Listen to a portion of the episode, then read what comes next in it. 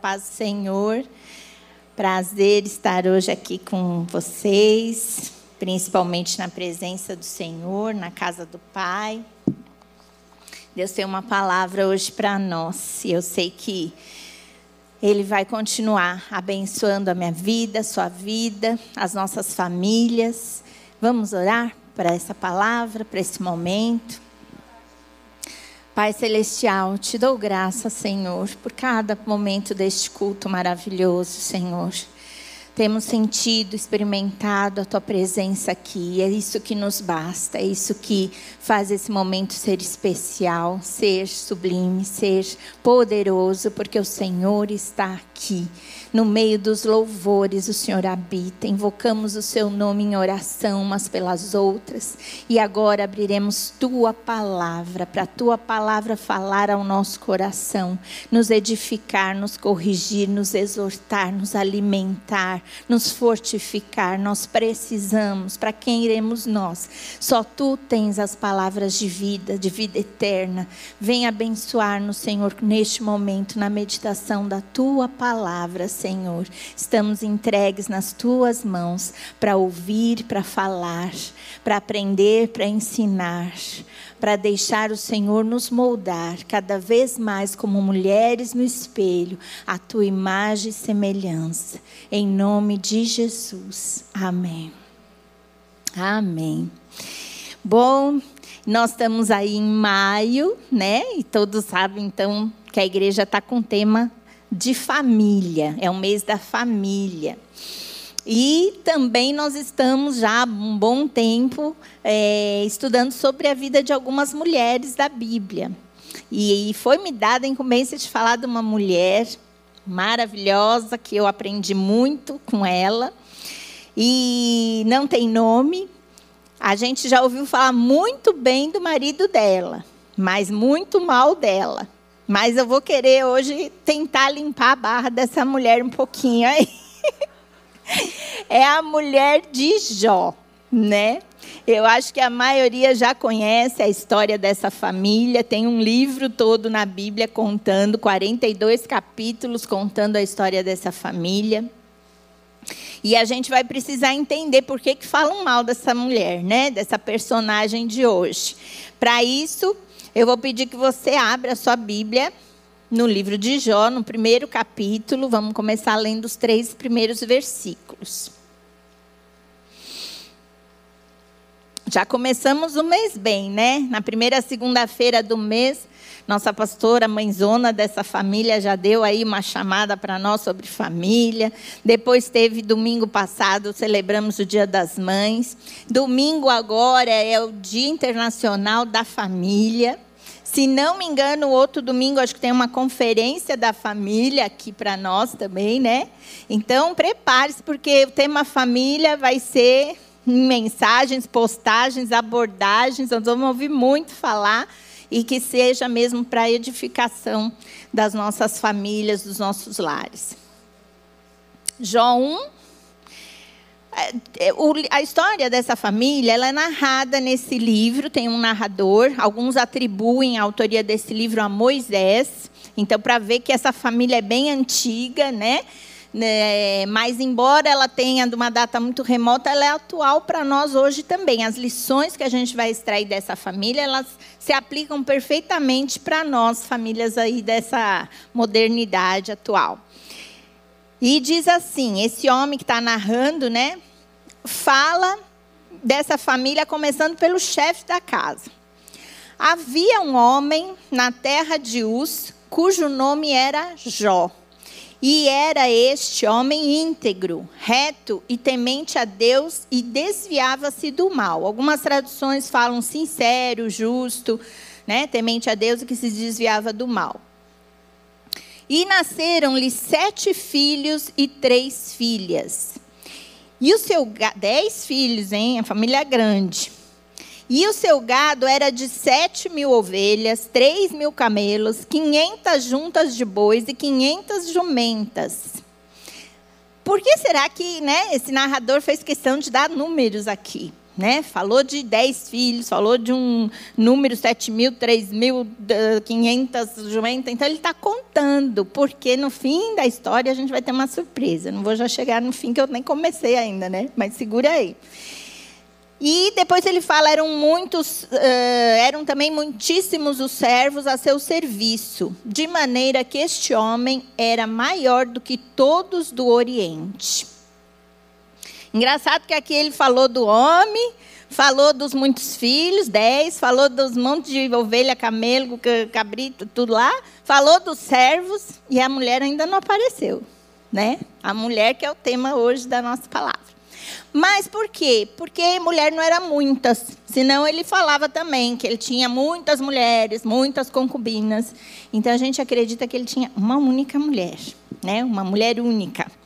É, e que seja também ela mulher de um só marido, né? Esse homem também que pelo, pela descrição já deu para a gente ver também que é um homem ao máximo, né? É uma mulher única para um homem ao máximo é perfeito. Então esse homem é o, o, sonho, acho que, de toda mulher, como fala aqui, né? Além de muito rico, abençoado, ela também era mãe de filhos, dez filhos, fazia parte então de uma família próspera, né? Abençoada e mais do que grande, abençoada, uma família unida, uma família que vivia na harmonia, na alegria, na comunhão. Quer ver o que fala no verso 4?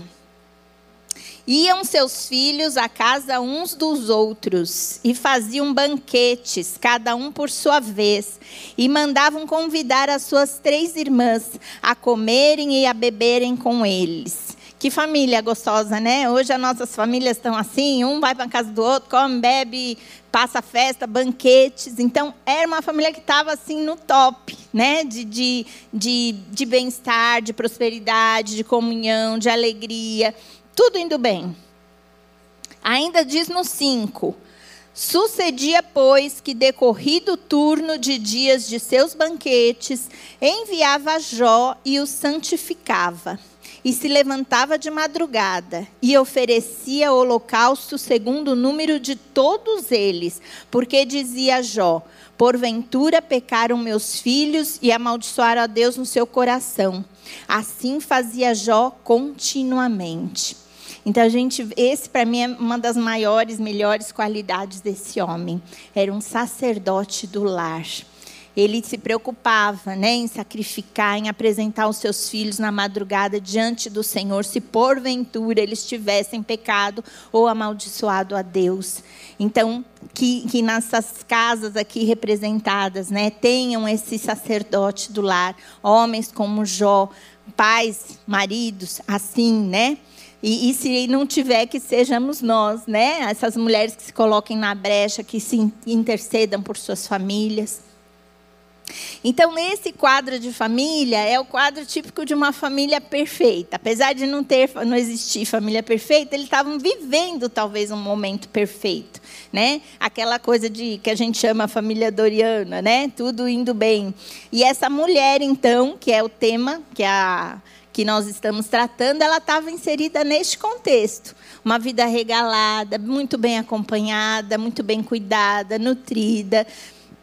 Se, se imagina que estava tudo bem para ela, né? Um homem como esse, quem achará, né? E a mulher de Jó achou, achou uma, uma, uma espécie quase que em extinção hoje, né? Porque às vezes a gente acha um, um homem de Deus, temente a Deus, mas falta em outra parte. Às vezes a gente acha um saradão, bonitão, rico, mas não é de Deus, então não serve.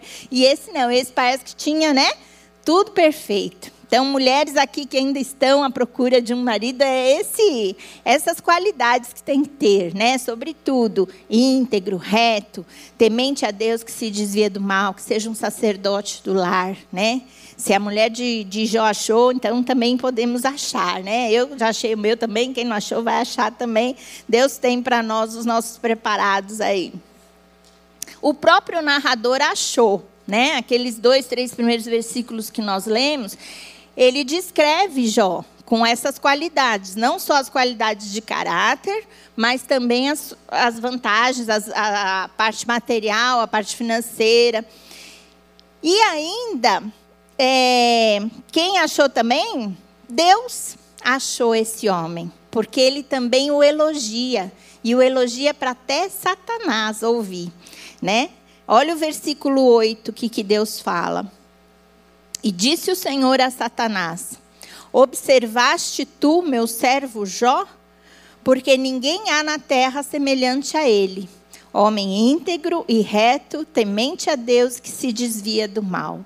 O Senhor repetiu, eram qualidades assim tão peculiares dele, tão evidentes, que tanto as, os outros, para se referir a Jó, falavam isso, como o próprio Deus falava isso, como a mulher dele devia de falar isso, como ele mesmo, depois a gente vai ver, falava isso. Então ele era realmente esse homem.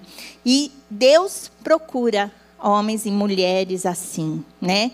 É, tem um versículo em 2 Crônicas 16, 9, que fala: Porque quanto ao Senhor, seus olhos passam por toda a terra para mostrar-se forte para com aqueles cujo coração é perfeito para com ele.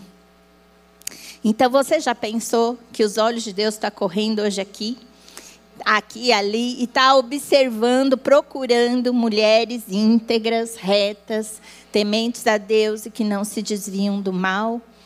E quando ele procura, ele observa, o que será que ele comenta a meu respeito, a teu respeito? Né? Tem um versículo em Efésios que parece que fala que nós somos assuntos dos anjos, né? Acho que ele fica falando com eles, com eles a respeito de nós. E aqui ele falou a respeito uh, diretamente com Satanás, com essas características. E se eu não tenho, se o meu marido não tem, se os meus filhos não têm, é um bom assunto para a gente orar. Orar para que tenhamos. Que o Senhor levante aqui mulheres retas, justas, íntegras, tementes a Deus e que se desviam do mal. E que o Senhor possa achar nós, essas mulheres e os nossos maridos e as nossas famílias assim, né? E de fato, então até Satanás achou esse Jó também. Né? Assim como lemos lá que o Senhor rodeou a terra para observar, a gente sabe que Satanás teve essa conversa com Deus e falou que também rodeou e achou Jó. E quando Deus fala da, do caráter de Jó, Satanás, tão assim, né, cara dura, né, que a gente fala, desafiou, afrontou Deus. E olha o que ele falou para Deus. Será que Jó não tem razões para temer a Deus? Acaso não pusestes uma cerca em volta dele, na família dele e de tudo que ele possui? Tu mesmo tens abençoado tudo que ele faz, de modo que todos os seus rebanhos estão espalhados por toda a terra. Então Satanás viu, né? Ele não falou nada de caráter aqui, perceberam? Só falou do que ele tinha, do que ele possuía, dos rebanhos e tudo mais. E ainda ele, ele desafia: Mas estende a tua mão e fere tudo que ele tem, e com certeza ele te amaldiçoará na tua face. Hum. Já pensou? Você está lá tendo conversa entre Deus e Satanás e, e Satanás faz esse desafio. Por quê? Porque aos olhos do, do diabo, né, aqui, ele não viu o caráter de Jó, ou se viu, não é, não é o que interessa. Engraçado a ótica de cada um, né? Os outros veem as duas coisas falam do caráter, da espiritualidade, da integridade e também acrescenta né, os bens, os gados, os, tudo que é físico e material. Quando Deus fala de Jó, Deus nem citou os rebanhos, os bens, as vacas, o banana, não. Deus só falou da pessoa, do caráter de Jó. E o diabo não falou do caráter, mas só falou do que ele tinha, do que ele possuía, do que é material porque é isso que ele podia mexer, né? Tocar. O, o diabo não pode roubar, matar e destruir o seu caráter. Você só perde se você entrar na tentação dele, no jogo dele. Mas ele põe a mão nas coisas para afetar o teu interior. Então, quando ele faz essa proposta para Deus, engraçado que Deus aceitou o desafio. e permitiu que é, Jó passasse pela provação. A gente vê que depois ele até tocou nos bens e tocou no corpo, mas Deus preservou a vida de Jó. Deus sabe o nosso limite. E Jó, por ele ter esse caráter, ele passou por essa provação. E lá na frente, ainda no, versículo, no capítulo 27, ele dá uma prova de que ele estava preparado para passar por isso. Olha o que ele declara que enquanto eu tiver vida em mim, o sopro de Deus em minhas narinas, meus lábios não falarão maldade e minha língua não proferirá nada que seja falso. Minha integridade não negarei jamais, até a morte. Manterei minha retidão e nunca deixarei, enquanto eu viver, minha consciência não me repreenderá. Uau! Que marido, né? Que essa mulher tinha. E essa mulher, nesse, nesse meio, então, ela estava vivendo o tempo que diz em Eclesiastes 3, né? Tempo de rir, tempo de abraçar, tempo de colheitas, tempo de vacas gordas, tempo de alegria. Uma família que não estava ainda experimentando a aflição. Mas se você, eu não sei como está a sua família hoje. Se você está nesse tempo bom ou se você está vivendo os dias ruins, os dias maus, os dias de perdas, os dias de morte, os dias de aflição, de problemas de saúde. Se não passou, vai passar. Se está passando, também vai, vai passar, não é para sempre.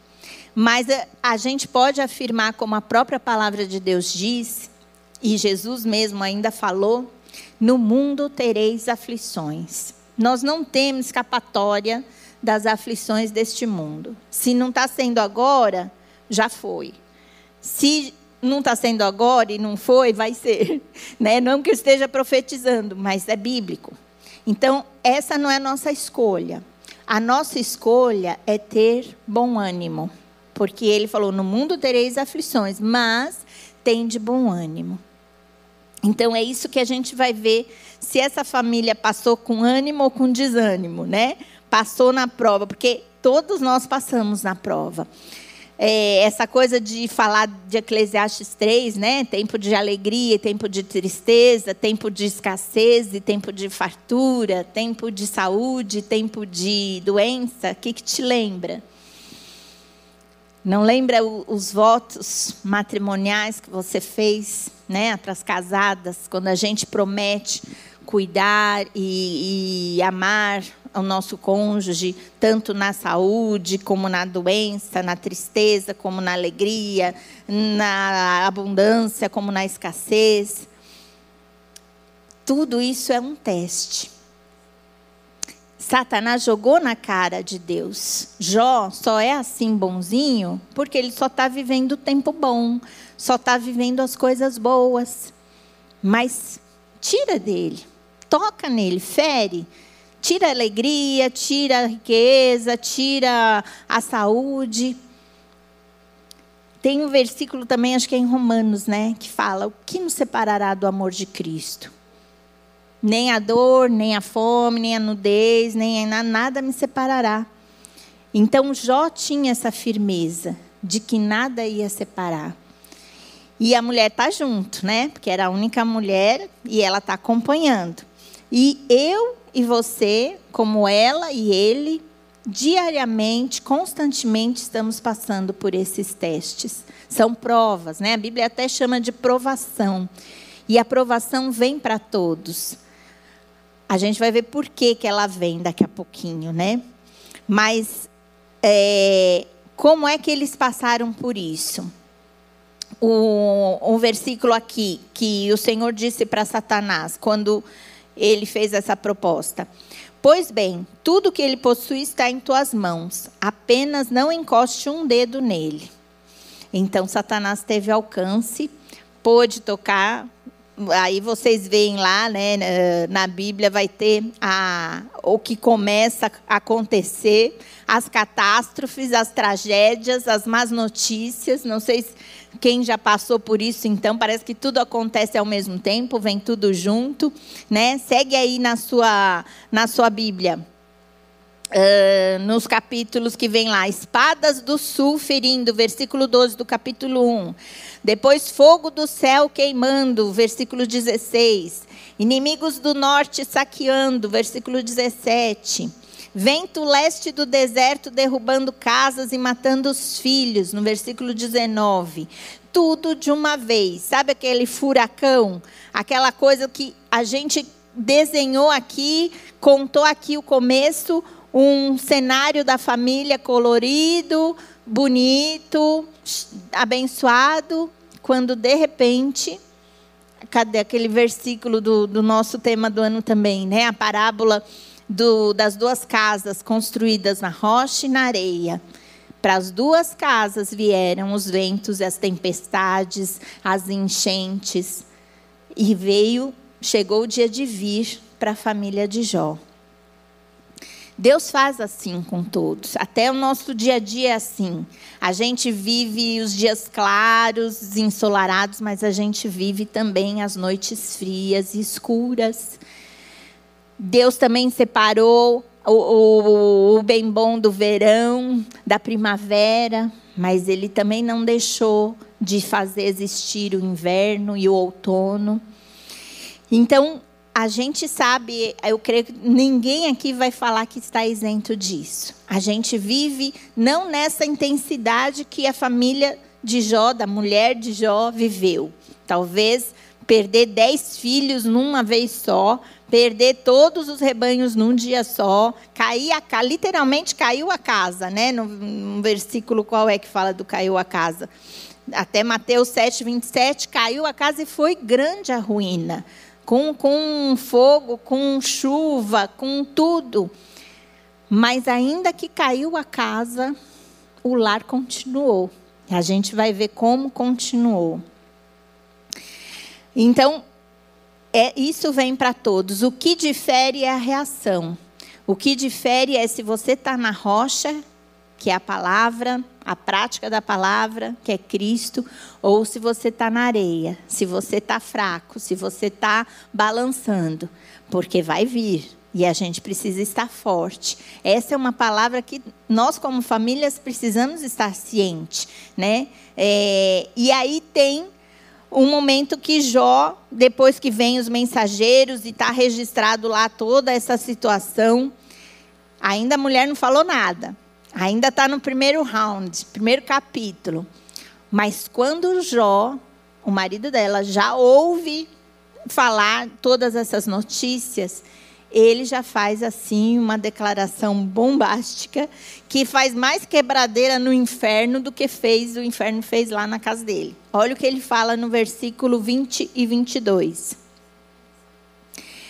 Ao ouvir isso, Jó levantou-se rasgou o manto e rapou a cabeça. Então prostrou-se no chão em adoração e disse: Saí nu do ventre de minha mãe, e nu partirei. O Senhor deu, o Senhor levou. Louvado seja o nome do Senhor. Em tudo isso, Jó não pecou, é, nem de nada culpou a Deus. É nossa reação numa hora dessa? E ele ficou prostrado em adoração, não em murmuração, não em lamentação, não em xingação, mas em adoração. Ele adorou. Até é, 1 Timóteo 6, 7 é muito oportuno lembrar aqui, né? Quando fala: nada trouxemos para este mundo e nada levaremos desse. Então, eu aprendi isso, né? Que do nada que a gente não trouxe, para o nada que a gente não vai levar, o que está aqui no meio é nada também, porque não é nosso. É tudo dele, por ele, para ele. Então, uma coisa que ajuda as famílias a superar essas adversidades, essas perdas, esses roubos, essas catástrofes, é saber que nada é meu. Eu tinha porque o Senhor deu. Agora, se eu não tenho, é porque o Senhor levou. Glória a Deus, glória a Deus. Né? É aquela coisa, não é uma passividade sem emoção, sem expressão. Ele adorou. A gente vai ver em todos os longos quarenta e tantos capítulos que ele expressa tudo que ele está passando. Ela também daqui a pouco vai falar, né? Mas nesse momento ele também declara isso e mostra que ele está firme no Senhor. Como é que nós estamos? Como nós superamos isso? Eu já dei meu testemunho aqui, né? Quem me conhece lembra, sabe. Aliás, eu quando eu estava é, registrando aqui, eu me dei conta que foi exatamente em maio do ano passado que eu contei aqui a nossa experiência de Jó, né? Que eu, eu, posso dizer também, né, não, não, não, era tão abastada como essa família aí, mas graças a Deus a gente estava vivendo uma vida tão bem, tão boa, tão é, feliz, tão redondinha, tão certinha. Nosso tempo de paz, nosso tempo de, de fartura, nosso tempo de alegria, de saúde. E veio um tempo que Deus quis provar, né? Deus quis provar. E eu não vou contar o testemunho, porque está gravado lá no YouTube, se alguém quiser. Mas, assim, o, o, o que eu gostaria de, de tocar é que nós também ficamos firmes. O nosso apartamento foi, né? Poderia dizer assim, perdi. Mas Deus deu melhor, maior, né? Quem conhece já sabe. E eu sou grata a Deus pela fidelidade dele. Eu creio que teve momentos de a gente chorar, teve momentos de a gente sentir. Não vou dizer que amaldiçoei a Deus e, e quis morrer, não, não chegou a tanto. Mas cada uma de nós aqui sabe, né, o limite até onde chegou, o tanto que foi provada.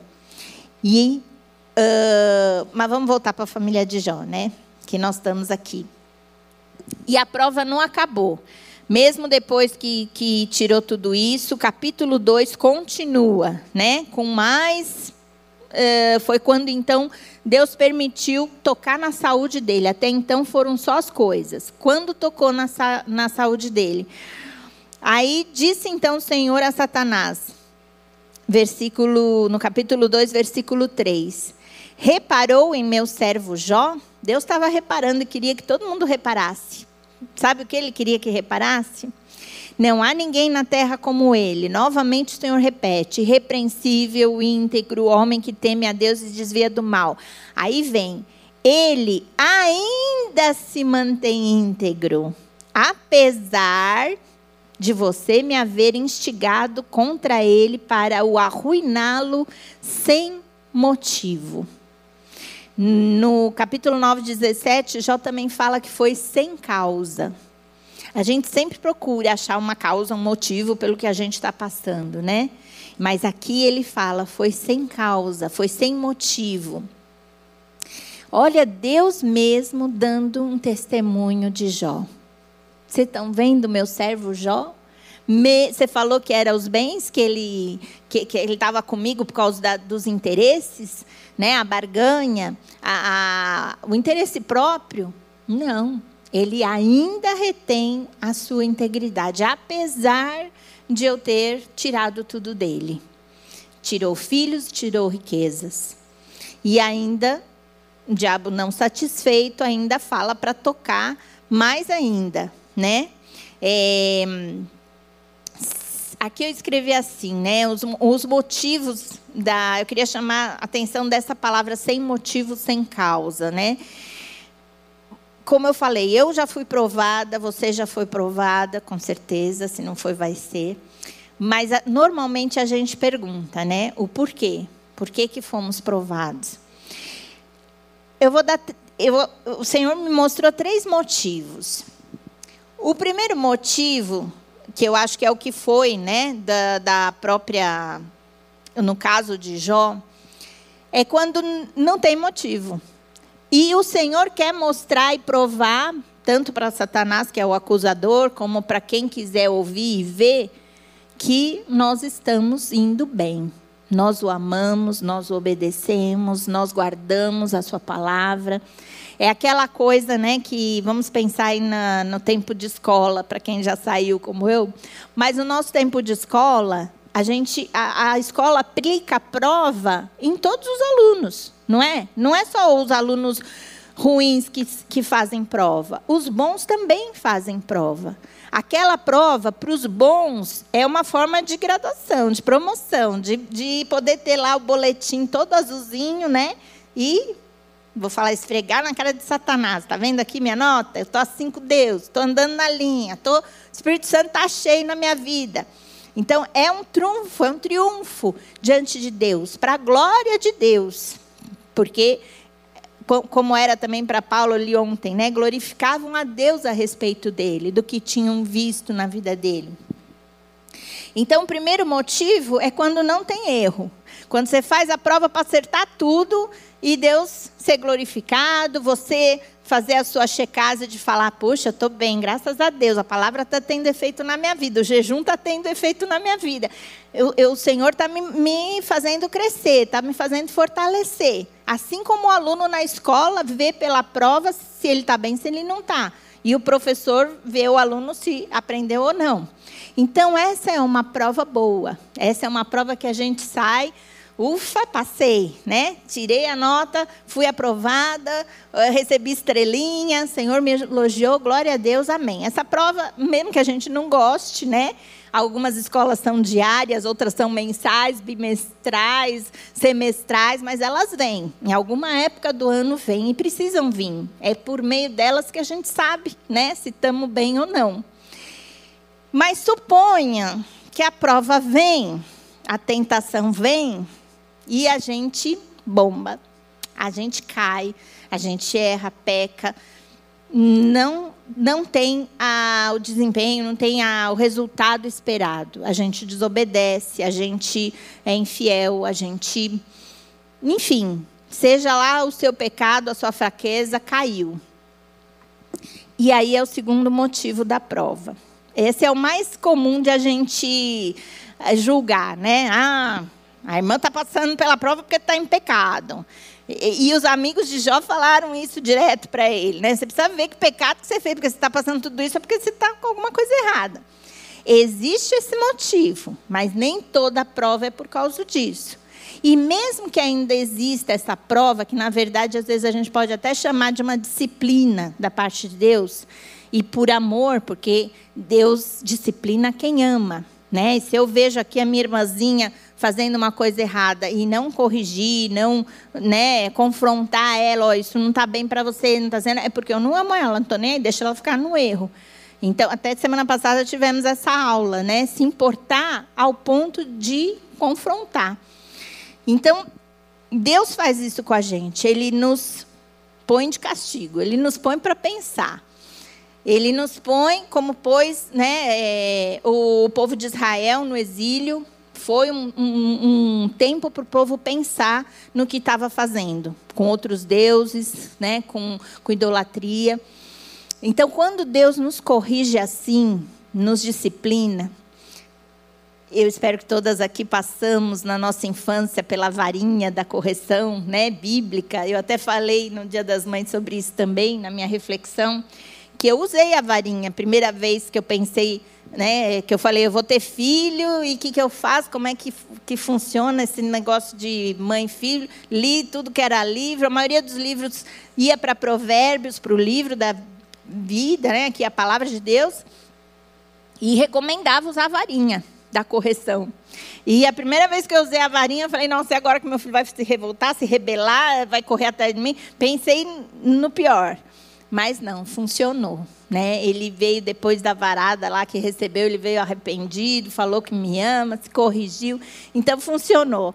Assim Deus nos trata. Tem vários versículos, várias bases bíblicas que falam sobre esse segundo motivo, o motivo da disciplina. Até coloquei aqui, ele mesmo falou, né? No, no teu coração, para saber no teu coração que como o homem castiga o seu filho, assim te castiga o Senhor Deus. Então, é uma disciplina para correção. que precisa.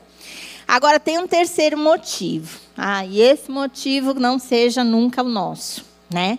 Não é porque você é certinha, não é porque você errou, mas vai ser corrigida, vai pelo arrependimento, você vai acertar a próxima.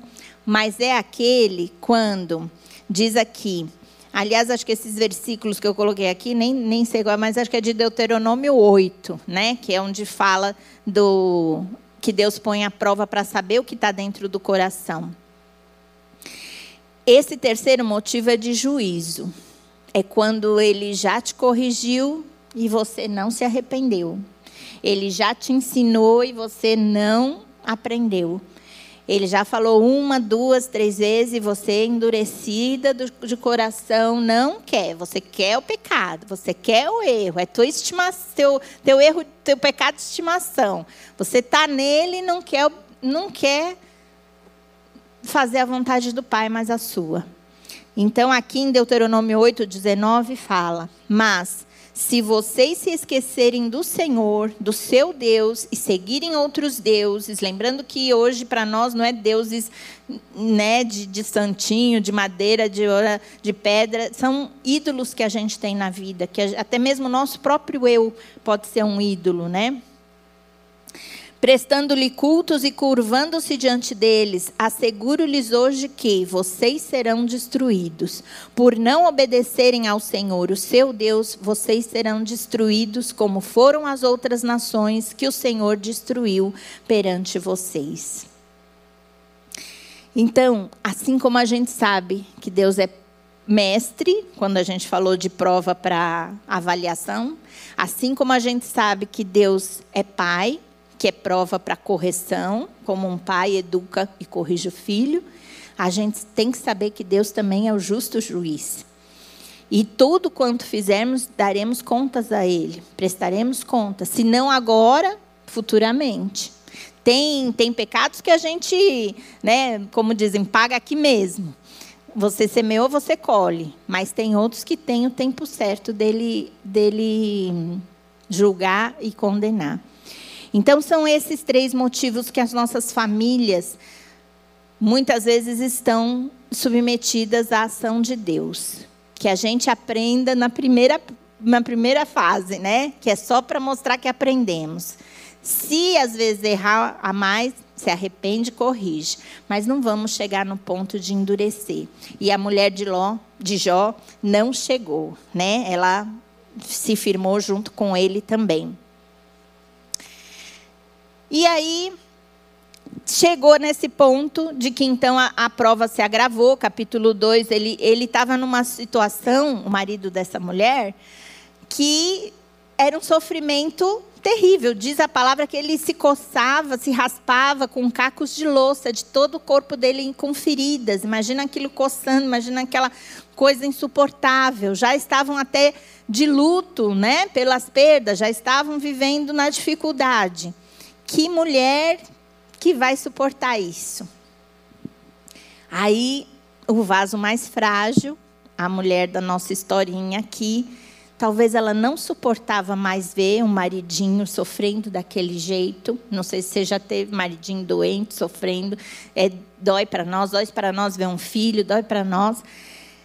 E aqui, ela, então, ela fala, ela desabafa, né, na, na sua naquele surto emocional de que já não aguento mais, e isso acontece com a gente, né? Eu sei, nós aqui que as, fazendo os atendimentos, semana passada, retrasada, acho que eu estava com três no WhatsApp. Uma era problema com o marido, outra era problema com o filho, outra era problema no trabalho. A maioria falando, estou no limite, não aguento mais, não, não, não dá mais, já, já deu. Então, a gente, por muito menos, chega a ter esse estresse, chega a pensar ou sentir, ou, né, às vezes velado, mas a mulher de Ló, de Jó, a gente vai confundir sempre, né, Jó com Ló. A mulher de Jó, ela também chegou nesse esgotamento. E teve um momento em que ela falou, nesse clima tenso, ela entra em cena. Agora que a gente vai ter a fala dela. O que, que ela falou? Você ainda mantém a sua integridade, amaldiçoe a Deus e morra. tipo assim, entrega os pontos, se renda, joga a toalha, né? Talvez na cabeça dela ela pensasse se ele fizesse isso, ia acabar o sofrimento, ele ia ter, né, um alívio. E quando ela, ela fala isso, claro que eu também não concordo com essa atitude, não é coisa para a gente concordar, mas como eu disse, a gente também tem os nossos momentos. Não somos perfeitas, super mulheres, mulheres maravilhas. Tem umas que são mais fortes que outras, outras aguentam mais coisa que outras. Mas o Senhor sabe o nosso limite. E, por mais que ela tenha falado isso, ela teve um marido ao lado, mulheres aqui, mulheres de Jó representadas aqui. Vamos escutar o que esse santo homem de Deus disse para ela e está dizendo para nós. Eu, vou, eu ia cortar mulher, tu falas como uma louca, mas já falei, né? E foi isso que ele falou para ela. mulher, fala como uma doida, como uma louca. Porventura, receberemos de Deus apenas o bem que desejamos e não também o infortúnio que ele nos permite? E em todas essa provação, os lábios de Jó não o fizeram vacilar e pecar. 2,10. Olha o que esse homem falou. Que, que homem equilibrado era esse Jó, né? No auge da, da, dificuldade, da provação, da tribulação, da adversidade, ouvindo isso da mulher, ele ainda tem esse equilíbrio de falar: mulher, né? É um momento de loucura dela. Mas ele fala: se a gente recebe o bem, não temos também que receber o mal? E está nessa resposta o segredo também para a gente vencer como essa família venceu. É, às vezes a gente escuta essa expressão, né? Não sei se eu estou errado, mas não é uh, as pessoas falando que estamos numa geração Nutella, né? Não sei se é bem isso, mas eu acho que é aquela coisa, uma geração que só quer o bem bom, só quer o docinho, só quer o melado, só quer aquela coisa de, de Deus promete bênçãos, Deus te dá paz, Deus te dá amor, vem para Deus. Então é um, aquele evangelho que até a gente estudou ontem, né, em Gálatas, é um evangelho diferente, é outro evangelho do que a palavra de Deus diz realmente. Só pinta o lado bom. Existe o lado bom. Deus mesmo tem para dar e muito. Se nós estamos aqui com saúde, com alegria, com paz, com família, com roupa para vestir, com comida para comer, é porque Ele dá, e Ele dá em abundância, Ele tem muito para dar. Ele dá do bom, do melhor, como ninguém. Mas Ele também sabe a hora que tem que, como a gente, né, com os nossos filhos. Hoje não tem o filé mignon, hoje tem só feijão, arroz e ovo. Então, acho que em Timóteo também que fala, você tem que saber tanto ter em fartura como ter em escassez. Você pode saber comer tanto o, o, o seu McDonald's como o seu pão com manteiga. E isso é educação, isso é preparo, maturidade para a vida. E Deus tem poder de fazer isso. Às vezes a gente julga que esse mal, como o mal que sobreveio na família da mulher de Jó, foi mal. Mas a gente vai ver o final. Não, não vou dar spoiler, porque a maioria já sabe, né? Mas teve um final feliz. Foi muito melhor. Então, há males que vêm para um bem. Deus faz com que todas as coisas cooperem para o bem, até o mal. Às vezes, como a gente fala, um remédio que é ruim, que é azedo, que é uma injeção que é dolorida, tantas coisas que aparentemente parecem ruins, elas têm um proveito na nossa vida. Não estou querendo valorizar o sofrimento, aquela coisa de que o sofrimento aperfeiçoa a pessoa. Mas é, é uma verdade. E a família de Jó é uma prova disso. É, Jó, quando ouviu a mulher falar isso, ele podia, como alguns, né, que a gente chama aí os maridos banana, ir atrás dela. Porque eu acho que ele teve momentos de também é, depressão. Se a gente lê os outros capítulos, a gente vai ver que ele chega até a amaldiçoar o nascimento dele, mas não a Deus. Então, é, foi como um empurrãozinho que ela estava dando. Vai, se joga daí. Se suicida, porque você não está aguentando mais, vai morrer, então acaba logo com isso. Então, era uma, um, um, um, auxílio que ela estava dando para a queda dele. Não era um auxílio idôneo, como uma, uma auxiliadora idônea tem que dar. Mas ela estava empurrando ele. Mas ele não concordou. E ele não acatou. Talvez tenha até passado assim, ah, bem que era uma boa ideia mesmo. Mas ele não. Você está falando com Malô, ele repreendeu. Ele veio o Espírito Santo, eu creio, né, o entendimento que ele tinha de quem era Deus para ele ter força de não ceder àquela proposta. Como eu falei, todas as famílias são provadas, eu falei até que é, a família de Adão e Eva foi provada, a primeira família do mundo. Na, na, história de Jó, a gente tem o registro dos bastidores, né? Mostrando que o diabo que foi falar lá com Deus e, e, e Deus permitiu o diabo tocar. Isso não conta em Adão e Eva. Mas quando eu estava meditando, eu cheguei a pensar: será que também, porque nada acontece sem a permissão de Deus. Então eu cheguei a pensar que também Deus permitiu. Vai lá, testa Adão e Eva. Talvez já, vamos, né, com todo respeito, assim, meio que especular, que o diabo também falou. Claro que Adão e Eva estão bem, são os perfeitinhos, são certinhos. Ué, o senhor fez um homem pronto, do jeitinho, sem pecado nenhum, está lá num paraíso, o Éden é um paraíso. O senhor deu para ele uma mulher escultural lá, feita, perfeita para ele, está tudo tão bem. É claro que eles vão estar tá bem. Será que o diabo também não falou isso para Deus? E talvez Deus falou, então vai lá, vamos ver se eles vão passar no teste, como fez com Jó. E aí a auxiliadora idônea de Adão deu também uma sugestão e o Adão aceitou a sugestão da mulher e a gente já sabe que essa família foi reprovada na prova, né? Mas voltando para a família de Jó, Jó não aceitou a proposta né, indecente da mulher. Ele foi um homem cabeça, cabeça ajuizada, foi um homem de firmeza, de palavra e falou não. Ele poderia também não falar nada. Primeiro, ele não cedeu, que já é um ponto positivo. O segundo, ele podia então não concordar com ela e só ignorar. Ou por medo, né, que o clima já estava tenso, ainda eu vou discordar, ainda eu vou discutir, vai virar briga, ele podia ficar quieto, ou podia ficar quieto naquela frieza de que você não me representa, você não está falando coisa com coisa, você é doida, louca, não quero nem papo com você, e deixar ela falando sozinho. Mas ele não fez, nem a primeira, nem a segunda. O que ele fez, minhas irmãs, não tem nenhum homem hoje aqui eu ia falar que é o que os homens têm que fazer lá em cima, né? Tem que corrigir as suas mulheres quando elas pisam na bola, né? Quando a mulher fala, e mulher às vezes fala que não tem que falar, os maridos têm que falar, mulher, não é assim que se fala, é assim, assim, assim, assim. Nós temos que fazer assim, assim, assim, assim. É papel de sacerdócio, né? Papel de líder do lar.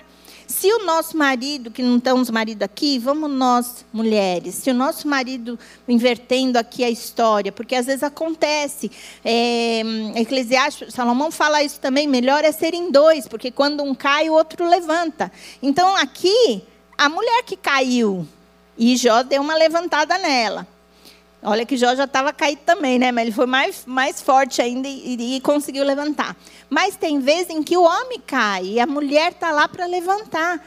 Então, nós também, se a gente vê o nosso marido, nossos filhos, nossas mães, pais, enfim, nossa família, alguém da nossa família, até mesmo irmãs, família na fé, falando, fazendo alguma coisa que não está de acordo com a palavra de Deus, Vamos fazer o que a palavra de Deus diz: exortai-vos, consolai-vos, admoestai-vos uns aos outros, quanto mais vezes que o tempo aproxima. Acorda, não é certo, não é assim que tem que fazer, isso vai dar ruim, isso vai dar errado. Toma o prumo de novo. Então, foi isso que Jó fez com ela. E o que eu queria é, destacar é justamente que ela, eu quero crer que essa mulher teve esse momento de arrependimento ali. Porque a gente não pode, por isso que eu falei que eu ia limpar a barra, defender um pouco a mulher de Jó, né? Porque a gente não pode definir uma pessoa só por uma frase. tem o livro inteiro, né, os 40 capítulos, não sei quantos anos ela viveu naquela família. Antes da frase, é muito provável que ela foi aquela mulher sábia que edificou o lar, porque o lar dela a gente viu, era um lar estruturado, era uma família de bem. Dizem que atrás de todo grande homem tem uma grande mulher. Então vamos supor que ela foi essa mulher abençoada, até o momento que ela teve um, um vacilo. E, e, que momento? Luto, doença, é, depressão. Naquele momento ela teve um vacilo. Mas o marido junto ajudou, repreendeu, chamou atenção, deu um alento, né? E ela teve um depois da frase também. Então, a, a gente não pode é, rotular agora essa mulher como uma doida daquele Ela teve um momento de loucura, mas não vamos dizer que ela era louca, porque ela teve uma história antes e Deus deu oportunidade para ela reconstruir a história dela depois. Porque não tem registro que ela, que Jó é, teve outras mulheres. Eu já tô indo, ia falar o fim, né? Não posso falar o fim, estou doida para falar o fim, mas tem que ir por parte. Aqui o, o lembrou também o, o, versículo lá, né, da que a gente falou: todo pois que ouve essas minhas palavras e as pratica será como um, comparado como um homem prudente que construiu a sua casa sobre a rocha. Então Jó foi esse homem prudente. A firmeza de caráter dele. Veio a tempestade, a casa caiu, mas ele ficou forte. E ele e a sua mulher permaneceram. E, e teve o final feliz. Ah, agora chegou o final feliz. Está aqui? É, aqui. Jó 42. Então, eles passaram vou resumir, né? Porque tem muito sermão, sermão ali de Jó falando, os amigos falando, todo mundo falando. Mas chegou o um momento que Deus falou: para, já comprovei, já passou na prova. Algumas coisas, eu creio, já, embora tinha todas aquelas qualidades, a esposa também, eles não eram perfeitos. É, foi falado das qualidades, mas não falou que ele era humilde. Eu pensando, eu acho que ele se orgulhava um pouco da integridade dele, da justiça dele, né? Porque Deus, no último capítulo, fala que ele se arrependeu. Olha aqui último capítulo 42. O Senhor tornou Jó novamente próspero e lhe deu em dobro tudo o que tinha. Deu em dobro, por isso que no primeiro capítulo falou o número de todas as coisas que ele tinha, porque aqui vai ver que foi tudo dobrado. Todos os seus irmãos, irmãs e todos os que haviam conhecido anteriormente vieram comer com ele em sua casa. Ah, aliás, olha lá. Vocês repararam que esse quadro é de Jó? É, mudou a sorte de Jó, deu em dobro, está lá. É a justa pregação de hoje. O Senhor abençoou o final da vida de Jó mais do que o início. Ele teve 14 mil ovelhas, 100 mil camelos, aí vem tudo em dobro. Teve ainda sete filhos e três filhas, os mesmos que ele teve, Deus restituiu os dez. Não falou que deu outra mulher. Então, foi, foi os filhos com aquela mesma mulher. Estavam juntos. Em parte alguma daquela terra vinha mulheres tão lindas, tal, tal. Depois disso, Jó viveu 140 anos. Viu seus filhos e os seus descendentes dele até a quarta geração, então morreu em idade muito avançada. Que final feliz, né? Depois de tanto sofrimento, sufoco, valeu a pena preservar, valeu a pena é, reter a integridade. Quantos casos a gente aborta esse processo, né? É, a gente usa muito aquela ilustração da borboleta, né? Que a gente vê lá a, o bichinho no casulo sofrendo para criar as asinhas e voar colorido. Alguém querendo ajudar pode ir lá interromper, ele nunca mais vai ter asinha. Então a, a gente também quer ter asinha e voar, a gente às vezes vai ter um tempo de prova, de aperto, isso vai forjando o nosso caráter, vai nos amadurecendo, vai nos dando graça para poder chegar no último capítulo e ter essa bênção, né? Passou a primeira fase, passou a segunda fase, foi graduado, recebeu tudo em dobro, restituiu os filhos, levantou o casamento, levantou a moral, a autoestima, a tudo e exaltou a Deus. O melhor de tudo é que Deus como se fosse um jogo, né? porque estava em jogo a, a, a integridade dele. Estava em jogo se ele ia ser fiel a Deus, perdendo tudo. e no fim do, do jogo, Deus foi glorificado. Imagina o seu time, né? Aqui estamos falando, mulher não tem muito disso, né? Mas quando o time ganha, que júbilo, que, que festa, Copa do Mundo, por exemplo, né? Então Deus sentiu assim: eu ganhei o jogo, esfregou na cara de Satanás a integridade do servo dele. Então, nós estamos vivendo não num jogo, numa batalha espiritual. O inimigo quer roubar, matar e destruir, mas Deus veio para nos dar vida. Quando Deus permite a prova, Ele não permite a prova para nos matar, roubar e destruir. Ele permite para nos levantar, para nos reerguer, para nos fortalecer, para nos deixar mais ainda né, firmes e fortes. Então, é, o último capítulo Jó ainda fala: Antes eu te conhecia só de ouvir falar, mas agora os meus olhos te veem. Por isso, por isso mesmo por isso, menosprezo a mim mesmo e me arrependo no pó e na cinza. Aqui que eu, que eu creio que ele também teve um encontro. Ele ouvia só falar, mas toda aquela prova fez ele ter um encontro pessoal com o Senhor. Fez ele ver que toda aquela justiça própria dele não é o motivo de ele se orgulhar, porque Deus podia acabar com tudo aquilo na hora. Ele se arrependeu no pó e na cinza e continuou do mesmo jeito que no começo ele falou adorando, louvando, entregando tudo a Deus. Então, o arrependimento que eu creio que a mulher de Jó teve, e o arrependimento que o marido da mulher de Jó teve, também foi o, a chave da mudança na vida deles. Foi a, a perseverança. Se você está sendo provado fazendo bem, persevera até o fim. Se você está sendo provado porque errou, se arrepende, corrige e volta para o outro nível lá, mais, maior ainda. Não chega no último. Não chega naquele que não tem mais jeito. E vamos perseverar junto aí com Jó. Até o salmista fala, né? Ah, aí eu lembrei do Salmo 15, do Salmo 24, que é aqueles salmos que perguntam: quem habitará no teu santuário? Quem poderá morar no teu santo monte? E a resposta é: aquele que é íntegro em sua conduta e pratica o que é justo, de coração fala a verdade, não usa a língua para difamar. E o, o, Salmo 24, que também faz essas mesmas perguntas, ainda acrescenta: Ele receberá a bênção do Senhor e a justiça do Deus da sua salvação. Então, o final, para quem persevera, para quem guarda essa integridade, não usa a língua para amaldiçoar, para difamar, é estar na comunhão no santuário do Senhor. O que, que, é isso? É não ouvir só de ouvir, é não conhecer só de ouvir falar, mas de ver, de andar, de ter comunhão íntima. Então, se Jó tinha com Deus uma comunhão, depois de tudo isso ele teve mais ainda. Aqui o salmista também fala no Salmo 19: Foi-me bom ter sido afligido, para que eu aprendesse os teus estatutos. Jó mesmo, aliás, a, a Manuela leu esse versículo na semana passada e eu guardei, falei, vou usar semana que vem, que é hoje. No versículo, no capítulo 5, Jó mesmo confessa: Como é feliz o homem a quem Deus corrige. Portanto, não despreze a disciplina do Deus Todo-Poderoso, pois ele fere, mas dele vem mas dela vem tratar. Ele machuca, mas suas mãos também curam.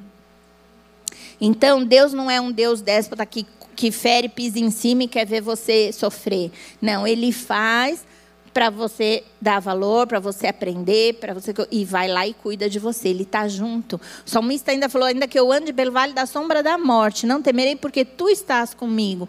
Jó andou pelo vale da sombra da morte, mas Deus estava com ele, ele estava com tudo. Foi Deus que fortificou ele para eh, superar a prova. Então, se a gente estiver passando uma situação difícil na nossa família, o importante é estar com Deus que a gente supera. Tiago falou isso também. Feliz é o homem que persevera na provação, porque depois de aprovado, receberá a coroa da vida que Deus prometeu aos que os amam. Então, é nessa perspectiva que a gente tem que passar por prova.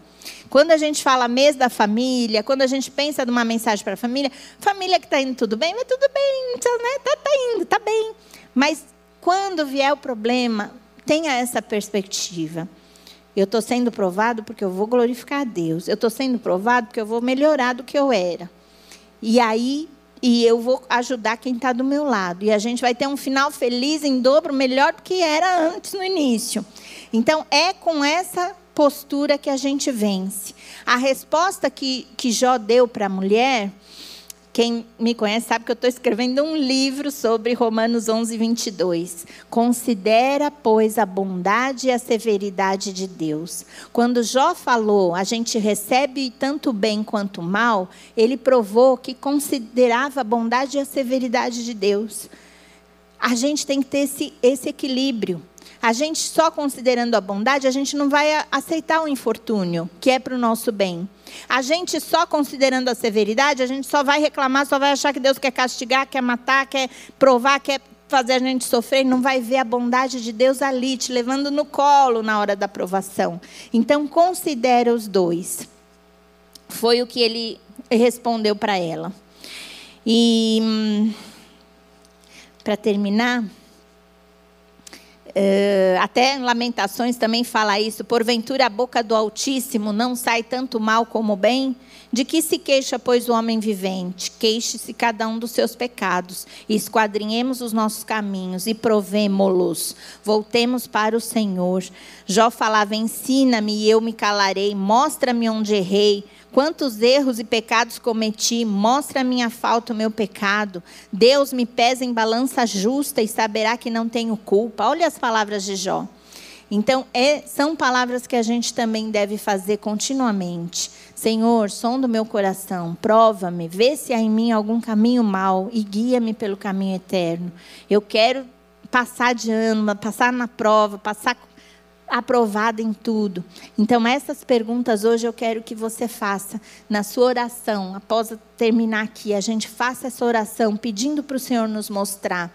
Se você está nessa prova e não tem, não, não percebe, não sente, não desfruta da presença de Deus para te dar força, para te dar ânimo, para te dar sabedoria, hoje é o momento de você falar: Senhor, entra na minha casa, entra na minha vida, Senhor, tu me fortaleça, me dê graça, me dê, seja Senhor da minha vida. Eu entrego a minha vida a Ti. Se você ainda não entregou, faça hoje essa, essa oração. Os dias são maus, a tribulação tende a piorar. Então a gente precisa se apegar em algo firme e forte. A gente precisa ter a nossa casa construída na rocha para não cair. E se não for em Deus, não tem outra alternativa. Só Ele, só Deus. Vocês viram que Jó teve a própria mulher tão próxima, deu um conselho ruim. Os, Jó, ele tinha três amigos que também ficaram na orelha dele, que no fim Deus repreende os três amigos por terem falado mal de Jó. Também amigo nem sempre sabe o que a gente sente. Nem mesmo nós. Então você precisa ter a presença do Senhor. Você precisa, na hora da prova, ir para Deus. E, e, Jó foi para Deus. Talvez ele perguntou muito por quê, por quê, por quê. E quando Deus resolveu responder para Jó, lá para o, nem sei que é, capítulo, acho que lá para o capítulo 30 e pouco, quando, Jó, quando Deus responde para Jó, Deus não fala é, por quê. Deus fala quem. Acho que eu não marquei isso aqui. Você vai encontrar mais de 20 vezes Deus falando quem. Quem é que faz isso? Quem é que faz aquilo? Quem é que criou? Quem é que sustentou? Quem é... Tudo para levar Jó a ver quem, não por quê. E esse quem é Deus. Quando você sabe quem está com você na prova, os porquês não perdem importância. Seja fiel ao Senhor, sabendo que Ele é esse quem que te segura firme pela mão. Eu, eu esses dias aí atrás passei uma prova e estava sozinha, queria desabafar com alguém, né? Algumas sabem que eu não estou mais aqui, estou longe. E eu tenho um filho, meu filho está lá em Londres, longe, mas ele é meu amiguinho.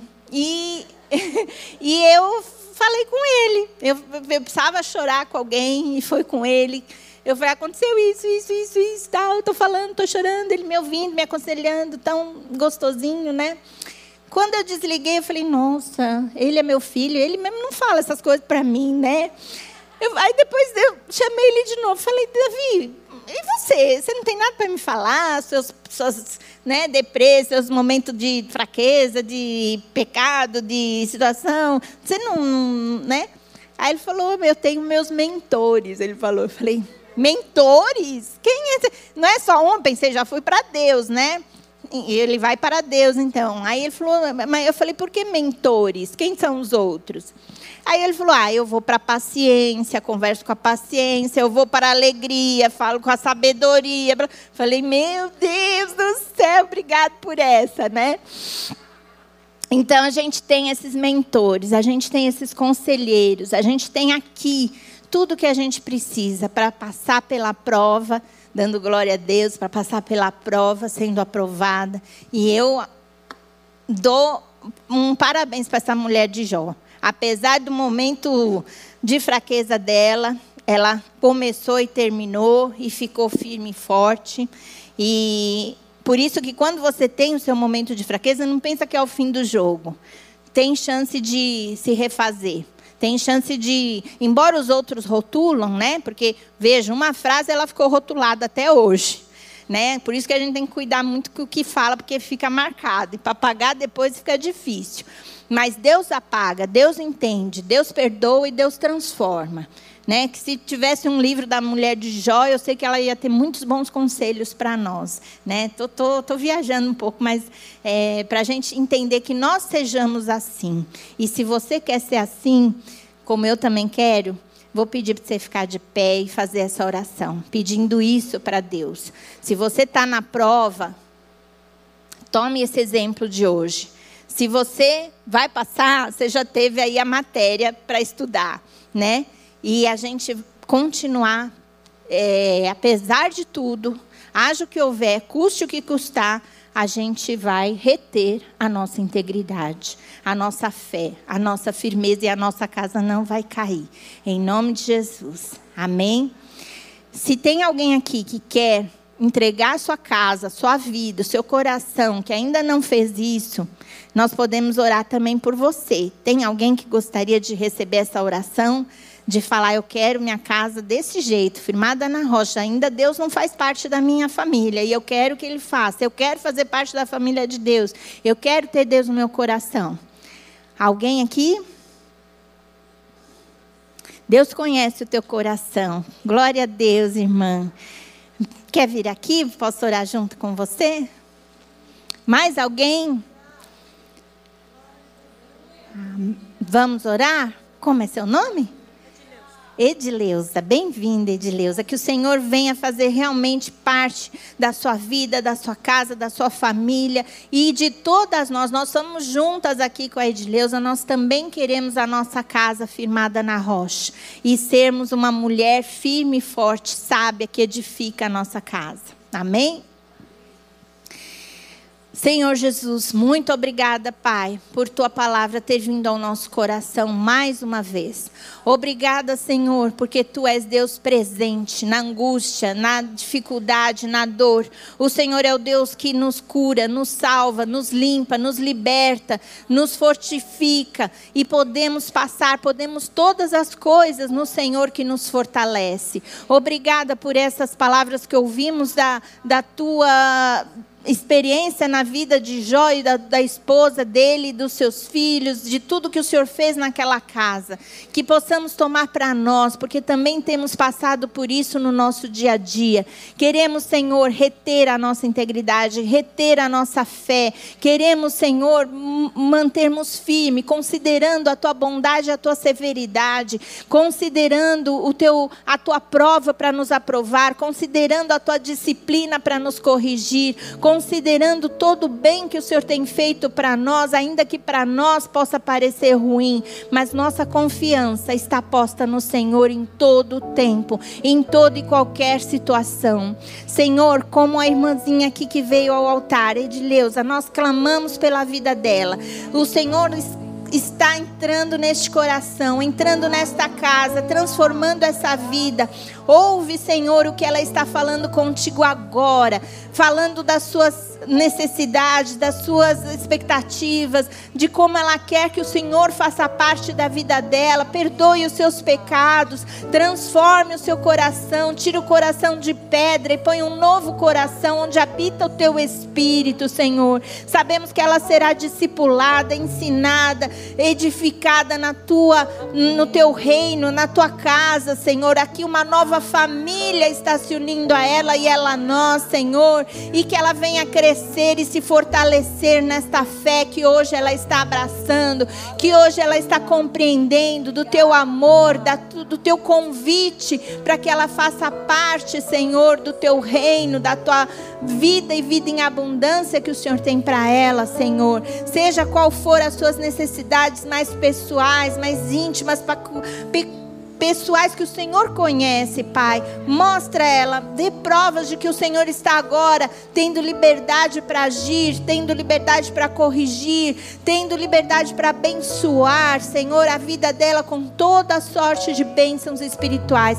E a todas nós, a cada uma de nós, que o Senhor derrame abundantemente nas nossas vidas aquilo que o Senhor tem, para que a tua igreja seja uma família forte, uma família inabalável, uma uma família que envergonhe Satanás, as, a, a, as, as estratégias dele, a, os dardos inflamados dele não prosperem, não prosperem, sejam frustrados, Senhor, e a tua igreja permaneça firme, forte, brilhando a tua luz, mostrando que o Senhor é tudo para nós, Pai. Nós te honramos com esta palavra, nós te glorificamos, nós te exaltamos e nós dizemos: eu e a minha casa serviremos ao Senhor, para a tua glória, em nome de Jesus. Amém, amém. Deus abençoe. As irmãzinhas vão dar uma Bíblia para vocês. O Senhor vai fazer grandes coisas na sua vida, eu creio. Amém? Como é o nome da senhora? Nancy. Eu pensei que a senhora estava acompanhando ela. Mas que Deus abençoe.